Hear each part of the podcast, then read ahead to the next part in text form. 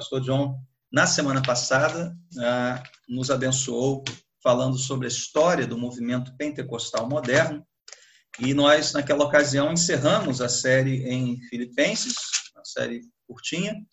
E nesses três domingos ah, do mês de outubro, até que voltemos aos cultos presenciais de domingo, nós iremos falar sobre uma porção muito querida, nós pentecostais, das Escrituras, que são os capítulos 12, 13 e 14 de 1 Coríntios. Você pode deixar lá sua Bíblia aberta em 1 Coríntios, capítulos, capítulo 12. Vamos começar do início, capítulo 12. Ah, esse assunto, né, os dons espirituais, nós já meditamos sobre esses três capítulos ah, na quarta-feira, em culto de oração. Eu tive a oportunidade de expor toda a carta de 1 Coríntios na, numa quarta-feira. E depois nós voltamos a esses três capítulos, né, especialmente o 12 e o 14, num retiro de carnaval recente. Né? Então, para aqueles que vêm participando, né, tanto dos cultos de oração quanto dos retiros, ah, esse assunto já não é tão estranho, já não vão estranhar tanto aqui as nossas colocações. Tá? Caso você ainda não, não tenha tido oportunidade de ouvir uma ministração sobre esses três capítulos, aqui está ela, tá bom?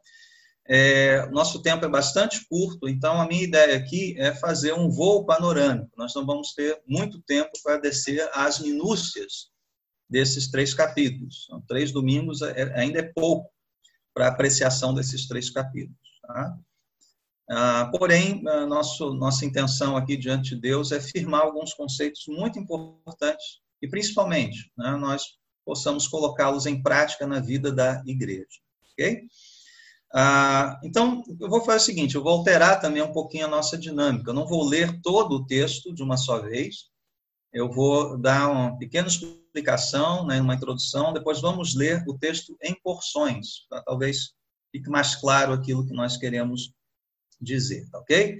Então, tendo a sua Bíblia aberta em 1 Coríntios, capítulo 12, a pergunta que Paulo quer responder não só nesses três capítulos, mas creio eu em toda a carta aos Coríntios, esta primeira carta, é uma pergunta muito simples. O que é ser uma igreja ou ser uma pessoa verdadeiramente espiritual?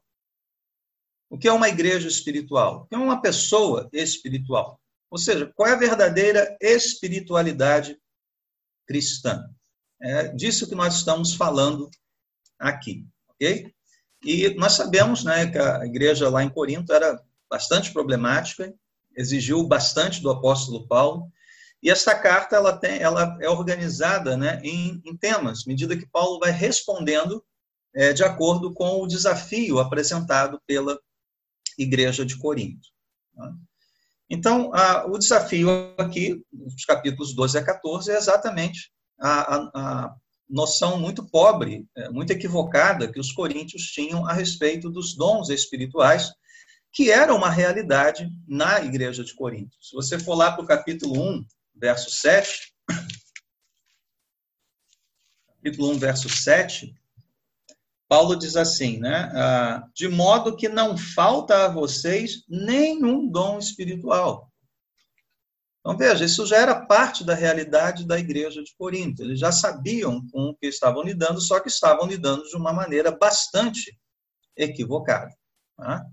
E o que, estava acontecendo ali? Né? Qual o contexto da passagem aqui, então? Uma igreja com dons, porém uma igreja dividida.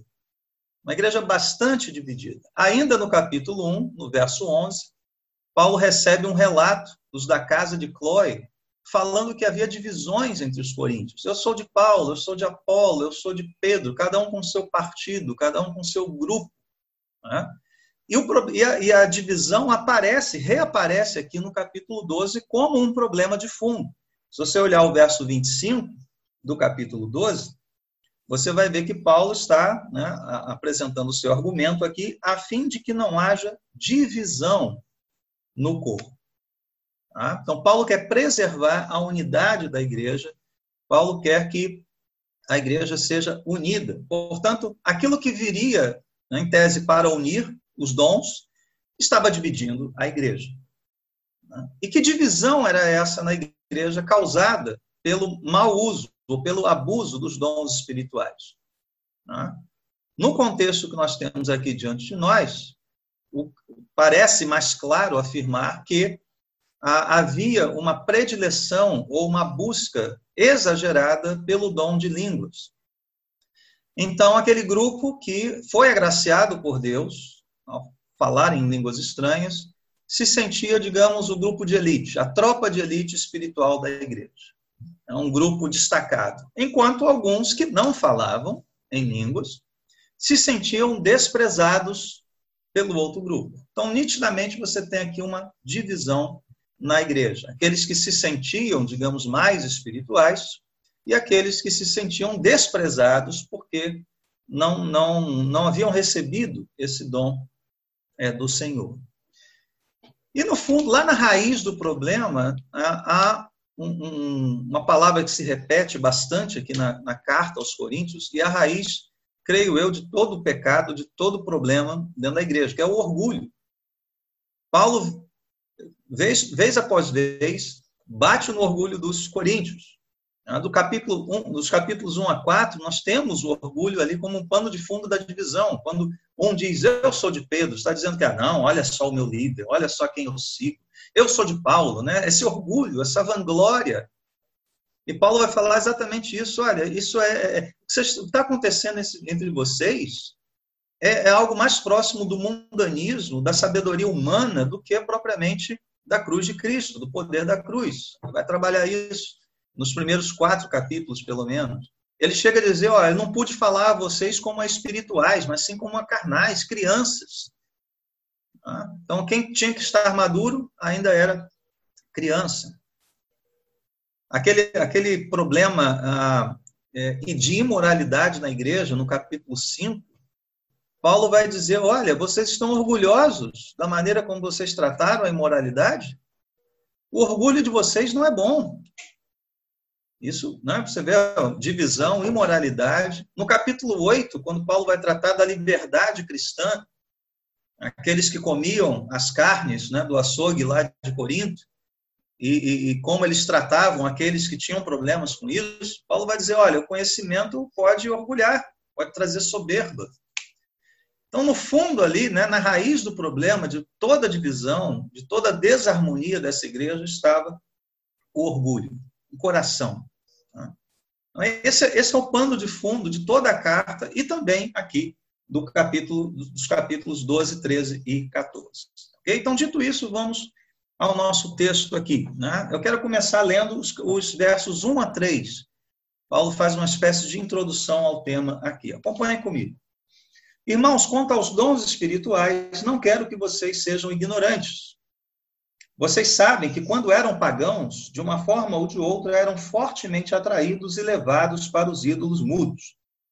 Por isso eu afirmo que ninguém que fala pelo Espírito de Deus diz Jesus seja amaldiçoado, e ninguém pode dizer Jesus é Senhor, a não ser pelo Espírito Santo. O que, que Paulo faz aqui, meus irmãos? Ele quer mostrar aos coríntios ah, o assunto. Né? O que, que nós vamos tratar? Eu não quero que vocês sejam ignorantes. Muito provavelmente, isso fez parte de algum questionamento da igreja de Corinto. Paulo, como é que é isso? Explica para gente. O nosso culto, os dons no culto, como é que é essa história de línguas, profecia? Né? Algo que Paulo já fez em, em, outros momentos da carta. Olha, sobre isso, aí ele explica alguma coisa. Ah, sobre a dúvida de vocês, ele explica alguma coisa. Então, isso aqui foi provocado. A igreja de Corinto queria saber ah, que Paulo, é, é, como Paulo instruiria a respeito dos dons. E Paulo relembra aqui o passado pagão dos coríntios, e dizendo que nesse passado pagão eles eram escravos, eles eram conduzidos, levados pelos ídolos. Os ídolos tinham um poder de atração, fazendo dos coríntios ah, seus servos. Mas agora a realidade mudou. Uma vez que se converteram a Cristo, eles agora têm um único Senhor, que é o Senhor Jesus. Isso é uma obra do Espírito Santo. É por isso que ele diz aqui, ó, é, só podemos falar que Jesus é Senhor por, por, pelo Espírito Santo, por uma obra espiritual realizada no coração dos coríntios. Esse é, é, é, é o assunto aqui é, de Paulo. Então, agora eles são conduzidos pelo Senhor, e não mais pelos ídolos mudos. E uma vez que são conduzidos pelo Senhor Jesus, Paulo agora quer explicar como eles devem compreender essa nova realidade. Então, aqui a gente já tem um ponto importante. A verdadeira é, pessoa espiritual, ou a, a, a verdadeira espiritualidade cristã, é aquela que confessa Jesus Cristo como Senhor e se submete ao senhorio de Jesus Cristo. Esse é o ponto fundamental aqui dessa história, tá ok? Crianças, eu não me esqueci de vocês. Nós temos aí uma folhinha né, enviada pelo WhatsApp. São três partes que eu quero destacar hoje, né, somente para você, para os seus pais relembrarem isso ao longo da semana. E é o que Paulo vai falar a partir, a partir do verso 4. Uma vez tendo introduzido o assunto, a partir do verso 4, Paulo vai entrar mais a fundo aqui na questão dos dons espirituais. Então, você na folhinha tem aí, ou se você tem uma folha em branco, você vai escrever assim: um único Deus, vários dons. Um único Deus, vários dons. Você vai desenhar uma nuvem, tá? e da nuvem vão sair assim raios ou setas, e embaixo um monte de pessoinhas, como se fosse a igreja. Um monte de bonequinhos. Pode ser bonequinho palito mesmo, não tem problema. Então, do alto de um único Deus em vários dons, várias setas, né? Dons do Espírito, agraciando a igreja, que são os nossos bonequinhos ali, ok? Um único Deus, vários dons. Vamos ler os versos 4 a 11.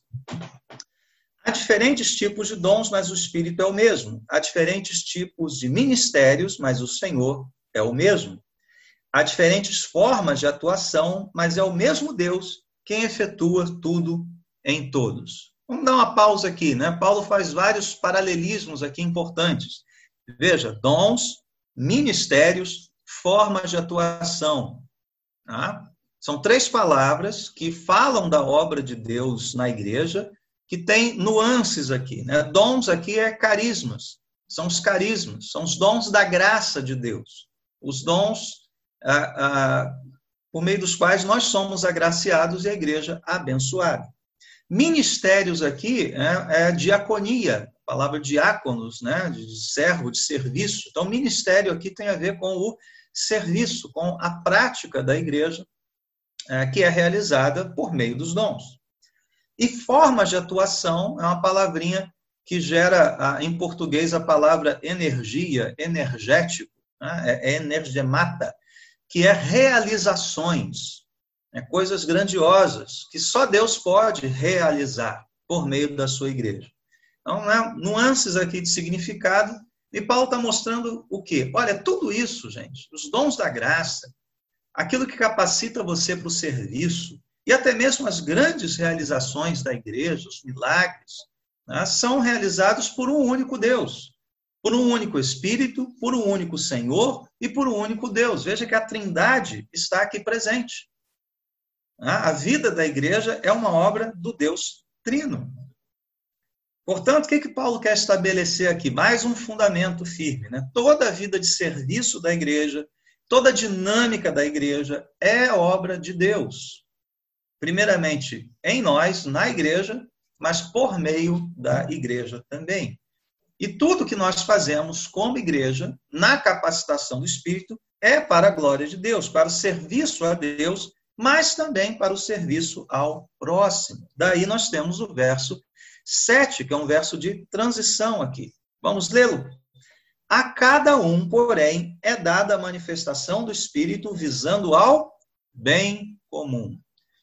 A cada um, a todos vocês que estão diante de mim aqui na telinha, se já confessaram Jesus como Senhor, você já foi agraciado por um carisma, por um dom da graça, por um serviço.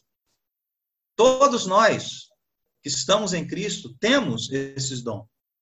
Mas para quê? Para o bem comum. Não há razão nenhuma para se orgulhar, não há razão nenhuma para divisão. Está tá entendendo onde é que Paulo vai chegar? Né? Ele está só preparando o caminho aqui. Né?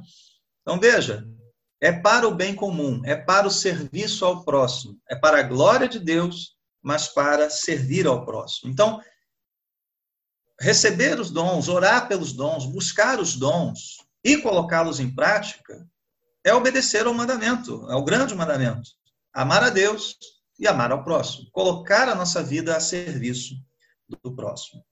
E Paulo, aqui, a partir do verso 8, ele vai dar alguns exemplos desses dons.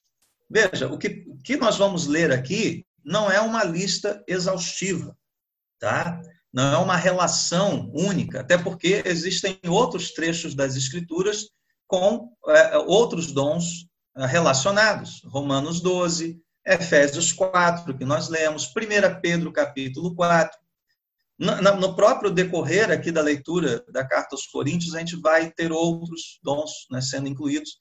Então, isso aqui não é uma lista exaustiva, não é uma hierarquia. Ah, então primeiro aqui vem a palavra de sabedoria. Não, Paulo altera essa ordem na passagem seguinte.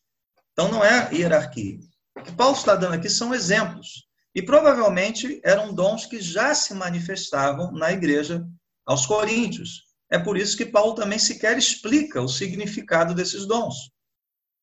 Aliás, sequer nós temos uma divisão muito clara entre os dons aqui. Por exemplo, quando diz aqui, é, no verso 10, operar milagres. Ué, mas a cura não é um milagre? Por que, que Paulo destacou o dom de cura e o dom de milagres? Será que são coisas muito diferentes? Todo, toda cura é um milagre. Né? Palavra de sabedoria. Ué, mas a profecia não deixa de ser uma palavra sábia para edificar, para encorajar a igreja. Então, veja, as categorias não são sequer bem definidas é, pelo apóstolo Paulo.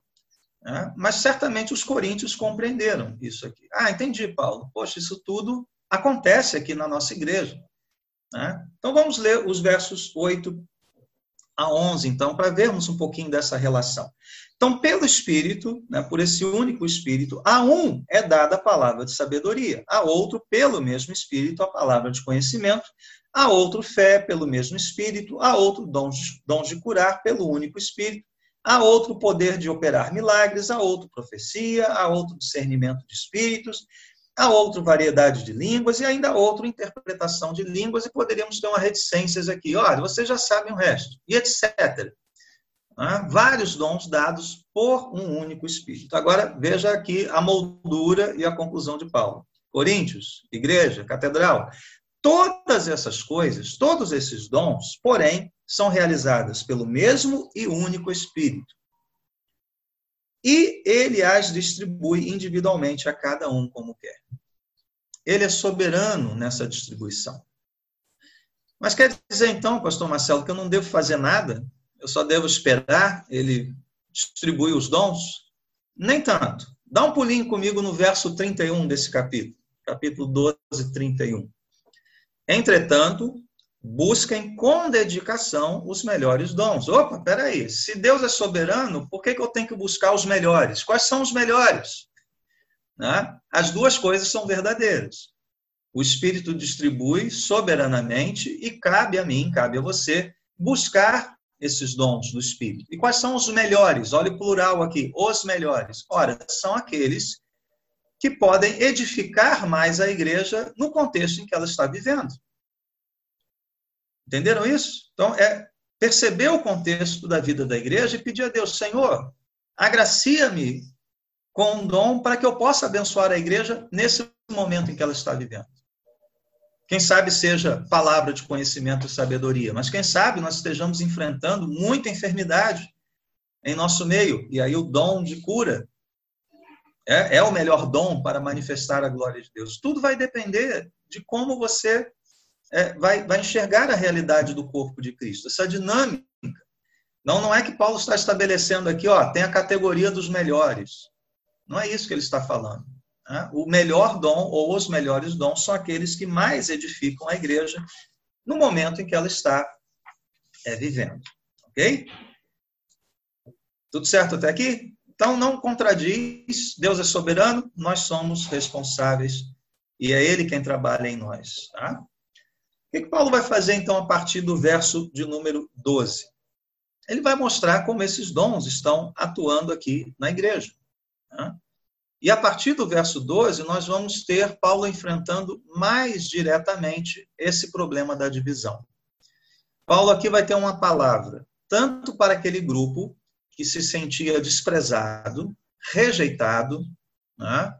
ah, menos espiritual, e vai ter uma palavra para aquele grupo que se sentia elite, elite da igreja, né? que estava se orgulhando por, segundo o contexto mais óbvio aqui, falar em línguas principalmente. Tá? Então vamos ler, primeiramente, o, os versos 12 e 13.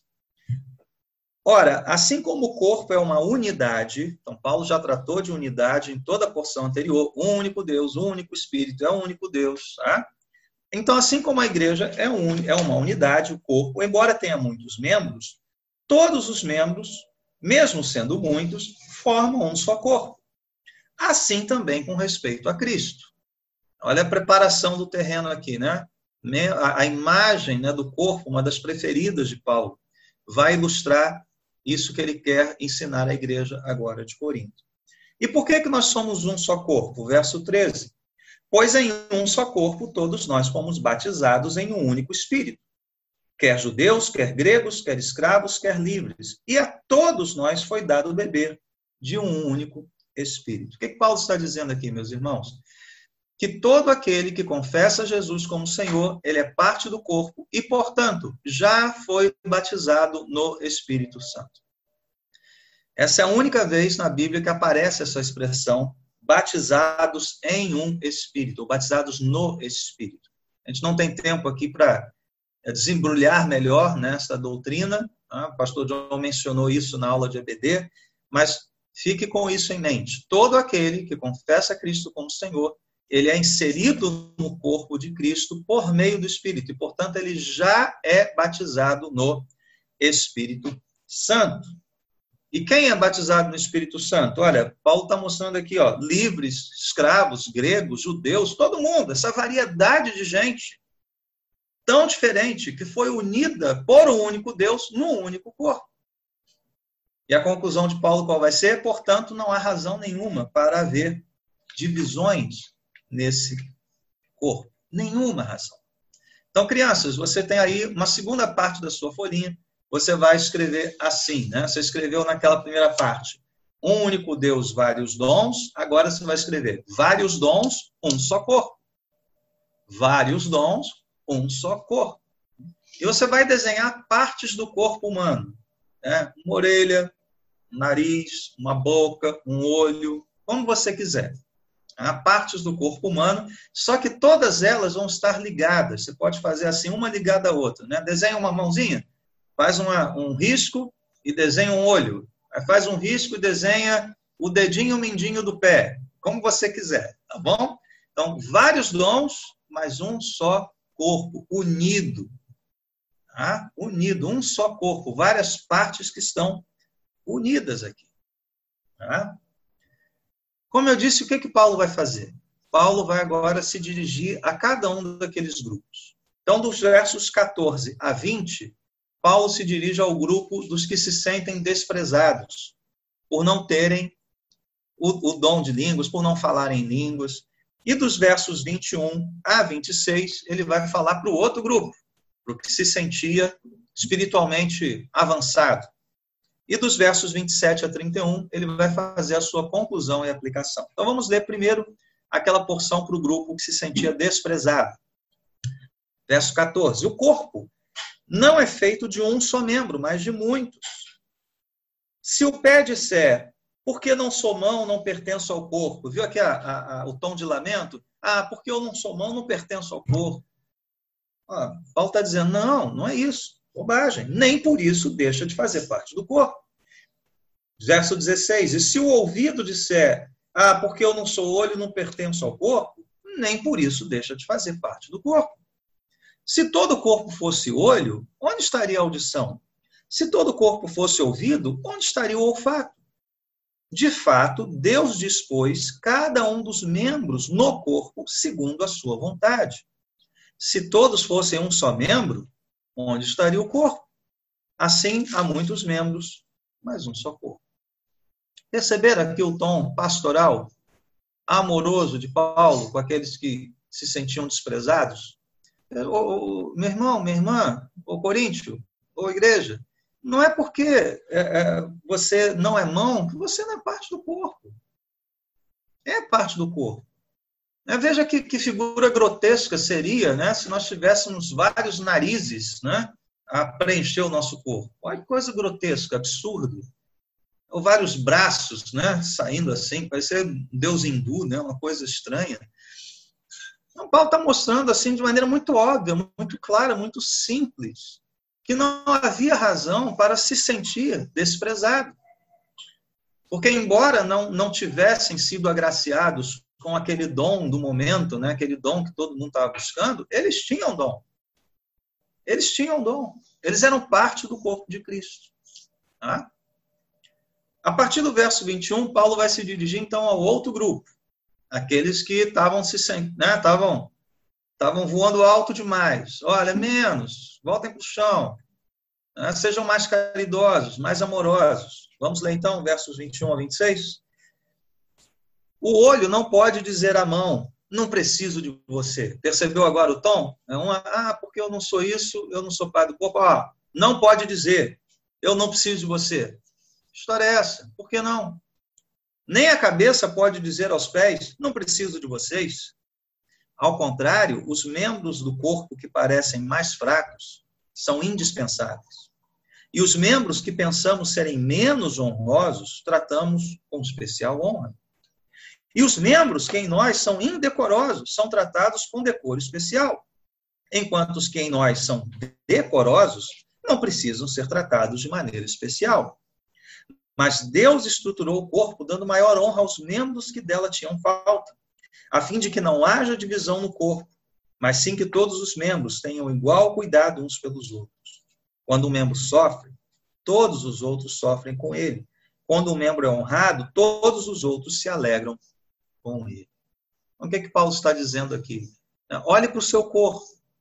Né? Paulo está nos chamando para olharmos para nós mesmos. Quando ele fala aqui, por exemplo, né, os membros indecorosos, o que, é que ele quer dizer isso? Gente, todos, você sai na rua, mesmo que no verão, você coloca vezes para é, não deixar à mostra suas partes íntimas, não é verdade? Se bem que alguns hoje não estão nem aí para isso, né? Que você tem numa praia carioca que você vai ver que, né? Isso aqui mas tratando de pessoas normais, sensatas e crentes, viu? Porque crente se veste de maneira modesta. Você vai se preocupar em se vestir modestamente e não ficar expondo o seu corpo, especialmente as partes íntimas. Mas, salvo num frio extremo, você não se preocupa em botar luva o tempo todo, não é verdade? A sua mão está exposta. Todo mundo vê a sua mão. A sua mão não é um membro indecoroso. É isso que Paulo está dizendo aqui. Tá? Então a gente trata de uma maneira mais cuidadosa, por exemplo, membros indecorosos. A mão, nem tanto. Tá? Agora pense, por exemplo, no dedão do pé, fundamental para o equilíbrio do nosso corpo. Pense nesse dedo aqui, no nosso polegar, né, que faz esse movimento de pinça para você pegar as coisas. Né? Ah, mas é só um dedo. É só um dedo, mas ai, ai de nós se não fosse esse dedo. Né? Pequenas porções do nosso corpo têm grande importância no equilíbrio do nosso corpo, no equilíbrio químico do nosso corpo.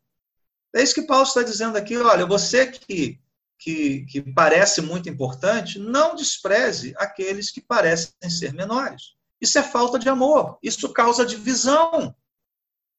É assim que ele fecha aqui o argumento. Olha só, o corpo está dividido é por causa disso.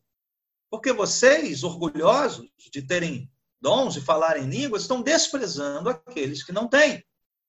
Isso, isso é um problema sério, por exemplo, no, no, no pentecostalismo clássico. Né? Eu já me deparei com alguns relatos de pessoas que, por não falarem em línguas, eram consideradas sem o Espírito Santo, não foram batizadas no Espírito Santo, se sentindo menores, se sentindo é, é, rejeitadas por Deus. Ah, Deus não me ama, eu não falo em línguas, Deus não me ama. E Paulo está corrigindo essa distorção terrível, né? a ponto dele fechar com, novamente, amor ao próximo. Quando um sofre, todo mundo sofre. Então, é, é, não cabe na igreja que uns estejam se orgulhando dos seus dons, enquanto outros estão lamentando, e que entre esses dois não haja o mínimo né, de comunicação, empatia, amor cristão, instrução. É isso que Paulo diz aqui no verso 26. Tá? E a partir do 27 ele faz uma aplicação aqui. Né? É a conclusão de Paulo. Vamos ler então a partir do verso 27. Ora, vocês são o corpo de Cristo, todos vocês. E cada um de vocês individualmente é membro desse corpo. Ninguém tem vida independente do corpo. Tá? Assim, na igreja, Deus estabeleceu primeiramente apóstolos, em segundo lugar profetas, em terceiro lugar mestres, depois os que realizam milagres, os que têm dom de curar, os que têm dom de prestar ajuda, os que têm dom de administração, os que falam em diversas línguas. São todos apóstolos? São todos profetas? São todos mestres? Todos têm o dom de realizar milagres? Têm todos o dom de curar? Falam todos em línguas? Todos interpretam? Entretanto, busquem com dedicação os melhores dons. Aqui é o arremate final do argumento de Paulo. Né? O membro tem que estar unido. Não há como uma parte do corpo caminhar de forma independente do corpo. Tá? E aqui você pode estranhado, pastor, o senhor disse que não tem hierarquia nos dons. Então, por que Paulo diz que Deus estabeleceu primeiramente? Em segundo lugar, isso é uma hierarquia? Não, isso não é hierarquia. Isso é a ordem lógica de como esses dons aparecem na vida da igreja. Em primeiro lugar, apóstolos. Por quê? Porque lá no Novo Testamento eram aqueles que iam plantar igrejas. Ora, você não tem corpo, você não tem igreja se alguém não começar esse, esse trabalho. Então, primeiramente aqui tem a ver com a ordem lógica. O apóstolo é enviado. E depois, os profetas, aqueles que vão edificar, encorajar por meio da palavra de Deus. A igreja está se formando, ela precisa da profecia para crescer. Em terceiro lugar, os mestres. Ah, então agora você vai estabelecer ensino formal na igreja.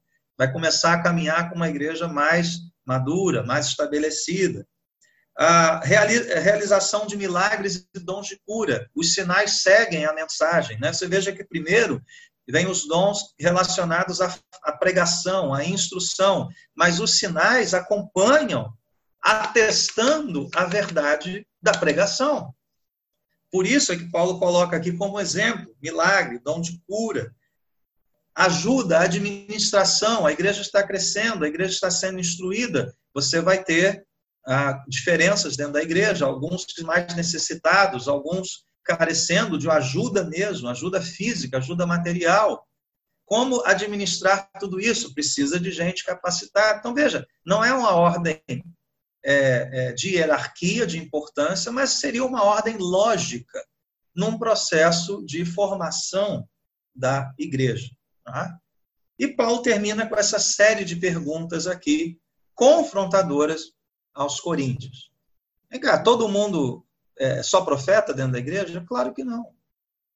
Então você que, que recebeu determinado dom, você que fala em línguas, não menospreze o irmão que não tem esse dom. Ou que tem um dom mais é, escondidinho, né? Aquele serviço que ninguém vê. Nem todos vão ser pregadores, nem todos vão ser missionários, nem todos, né? Não queira ser o que você não foi chamado para ser. Não queira ser. Deus talhou você de uma forma bela, maravilhosa, e inseriu você neste corpo, na catedral especificamente, para você ser bênção a este corpo. Pergunte a Deus como. Senhor, como eu posso abençoar o corpo de Cristo? Como eu posso abençoar a minha igreja? Então, reveste-me de algum dom para o bem da nossa igreja. Mas isso não seria nada sem o fundamento de toda a vida da igreja, que é o amor. E daí nós temos, então, o capítulo de número 13. Esse capítulo 13 não é o parênteses poético na narrativa de Paulo, não é um rompante do trovador, do poeta. O capítulo 13 de 1 Coríntios, meus irmãos, é uma cajadada na cabeça daquela igreja. O que Paulo está dizendo aqui, em resumo, é o seguinte: olha, vocês têm muitos dons, eu reconheço isso, mas nada disso vale, porque vocês não são amorosos uns com os outros. Esse amor não é colocado em prática. Novamente, a gente só vai ver panoramicamente isso aqui e no domingo seguinte eu vou voltar a esse capítulo com mais profundidade. Mas percebam aqui o que, que Paulo faz, né? qual é a, a linha do argumento dele. Vamos para o capítulo 13 rapidamente. Ainda que eu fale as línguas dos homens e dos anjos, o dom mais cobiçado. Se não tiver amor, serei como sino que ressoa ou como prato que retine. Não vale nada, só barulho de lata vazia. Verso 2: Ainda que eu tenha o dom de profecia, opa, o dom que edifica a igreja. Nós vamos ver isso em 1 Coríntios 14. Saiba todos os mistérios e todo conhecimento, palavra de sabedoria, palavra de conhecimento. E tenha uma fé, olha os dons aqui aparecendo, né? Capaz de mover montanhas. Olha, tudo isso é maravilhoso, né? Você enche os olhos com isso. Né? Ah, o profeta, ah, a cura. O que, que Paulo diz? Se não tiver amor, nada serei. Nenhum dos dons, sem os dons isoladamente, não são nada. Mas Paulo vai adiante. Ainda que eu dê aos pobres, caridade, né? aquela, aquela prática do amor cristão, né? Ah, Paulo diz, ó, ainda que você faça isso, sem amor não há nada. Ou ainda que você se sacrifique a tal ponto que entregue o seu corpo para ser queimado. É um sacrifício doloroso, né? pior dos martírios. Sem amor, nada disso vale. Então, Paulo está colocando tudo de lado para mostrar aos coríntios: olha, vocês podem ter um monte de coisa, os dons estão aí, a riqueza, a igreja, mas sem amor vocês não são nada. Percebeu que se os coríntios estivessem ouvindo essa carta na igreja, eles iam começar a baixar assim a cabeça. Né? Crianças, na terceira parte aí do, do seu desenho, você vai colocar assim: o mais importante é o amor. E vai desenhar um coração bem bonito, com uma cruz no centro. E um coração irradiando amor, né, para tudo que é lado, assim, né, cheio de raiozinhos. Sem amor, não. O amor é o fundamento de tudo. Olha os versos 4 a 7, como Paulo bate de uma maneira suave, né? Ele é muito pastoral, muito sábio aqui. Ao invés de botar o dedo na cara dos coríntios e dizer, vocês não são amorosos, vocês são orgulhosos, vocês invejam. Ele vai fazer a estratégia contrária, né? Ele vai dizer assim: o amor é paciente. Parênteses, vocês não são. O amor é bondoso. Hum, vocês não estão agindo com bondade. Não inveja, não se vangloria, não se orgulha, não maltrata, não procura seus interesses, não se ira facilmente, não guarda rancor. O amor não se alegra com a injustiça, mas se alegra com a verdade. Tudo sofre, tudo crê, tudo espera, tudo suporta. Irmãos, todos os problemas anteriores da carta aparecem aqui. Os coríntios estavam levando seus irmãos ao tribunal, tribunal pagão. Aquele que comia carne chamava o que não comia, sensível a isso, para fazer churrasco na sua casa. Aquele que levava a comida da ceia bonita, né, o farnel pomposo, não esperava o pobrezinho que só levava lá sua bolacha de água e sal. Estava nem aí para a comunhão. Comia, não esperava os outros, não dividia. Todos os problemas anteriores aparecem aqui. E Paulo está dizendo: ó, o amor é isso, vocês não são. O amor faz isso, vocês não fazem. Isso aqui foi uma bomba no colo dos coríntios. Isso é uma palavra de advertência, de admoestação, não é só a pregação do casamento, gente. Isso aqui é uma bomba, isso aqui é uma repreensão severa. A vida não amorosa, cheia de dons, cheia de espetáculo, mas sem nenhum amor. Uma vida que era vivida na igreja de Corinto. E Paulo trabalha isso de maneira muito sutil e pastoral os coríntios se sentiriam envergonhados ao lerem essas palavras. E aqui Paulo conclui dos versos 8 até o final do capítulo, vamos ler. O amor nunca perece, ele é eterno, mas as profecias desaparecerão, as línguas cessarão, o conhecimento passará. Coríntios, olhe para o que é eterno e não para o que é passageiro. Vocês ficam se envaidecendo, se orgulhando com aquilo que um dia vai passar. E não olham para a eternidade. Continuando, pois em parte conhecemos, em parte profetizamos. Quando, porém, vier o que é perfeito, o que é perfeito, meus irmãos? É o Senhor Jesus, Senhor da igreja. Quando ele voltar, na sua segunda vinda, o que é imperfeito desaparecerá. E Paulo dá aqui alguns exemplos dessa mudança, né, do imperfeito para o perfeito, do passageiro para o eterno. Quais são as, as, ilustrações? Quando eu era menino, falava como menino, pensava como menino, raciocinava como menino. Quando me tornei homem, deixei para trás as coisas de menino. Coríntios, vocês estão meninos. Vocês vivem na meninice. Agora, pois, vemos apenas um reflexo, na imagem do espelho aqui, um reflexo obscuro como em espelho mas então veremos face a face. Por mais que a gente veja Deus agindo hoje, por meio dos dons, ainda assim é um reflexo obscuro. Lembra que o espelho antigamente não era essa coisa bonitinha, lisinha que a gente tem hoje, né? Mas um dia a gente vai ver plenamente. E o terceira ilustração, agora conheço em parte, então conhecerei plenamente da mesma forma com que sou plenamente conhecido um dia nós teremos todo o conhecimento, por mais que hoje Deus nos agracie com uma palavra de sabedoria, uma palavra de conhecimento. Mas isso jamais deve servir para dividir a igreja, orgulhar, tornar o seu coração orgulhoso, sem amor. Porque um dia o que é perfeito virá. Então, olhe para isso. E o arremate de Paulo é, verso 13: assim permanecem agora esses três: a fé, a esperança e o amor. O maior deles, porém, é o amor. Por quê? porque é o único que vai entrar na eternidade. A nossa esperança vai ficar para trás no dia em que Cristo voltar, porque nós esperamos esse dia chegar. Uma vez que esse dia chegue, não há razão para esperar mais nada. Esse dia chegou. Vivemos pela fé até quando? Até o dia em que o perfeito aparecerá. A partir daí, nós não viveremos mais por fé, nós veremos face a face aquele que nos salvou. Hoje vivemos por fé, não por vista, mas na eternidade viveremos por vista e não por fé. Ora, mas qual dessas três virtudes cardeais permanecerá, tanto aqui quanto na eternidade? É o amor.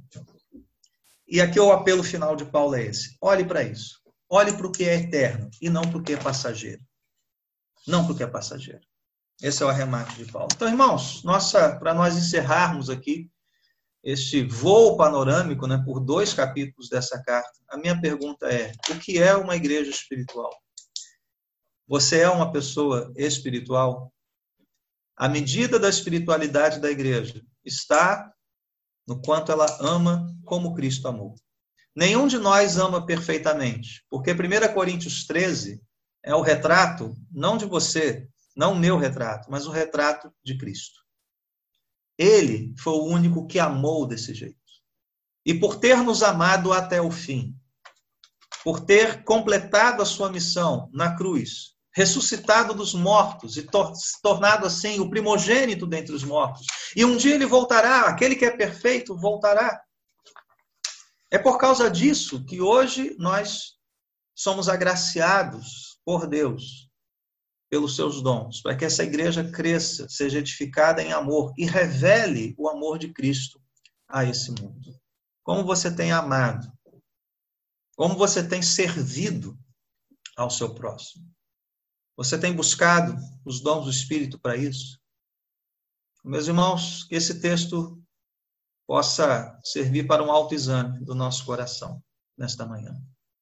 Vamos orar por isso?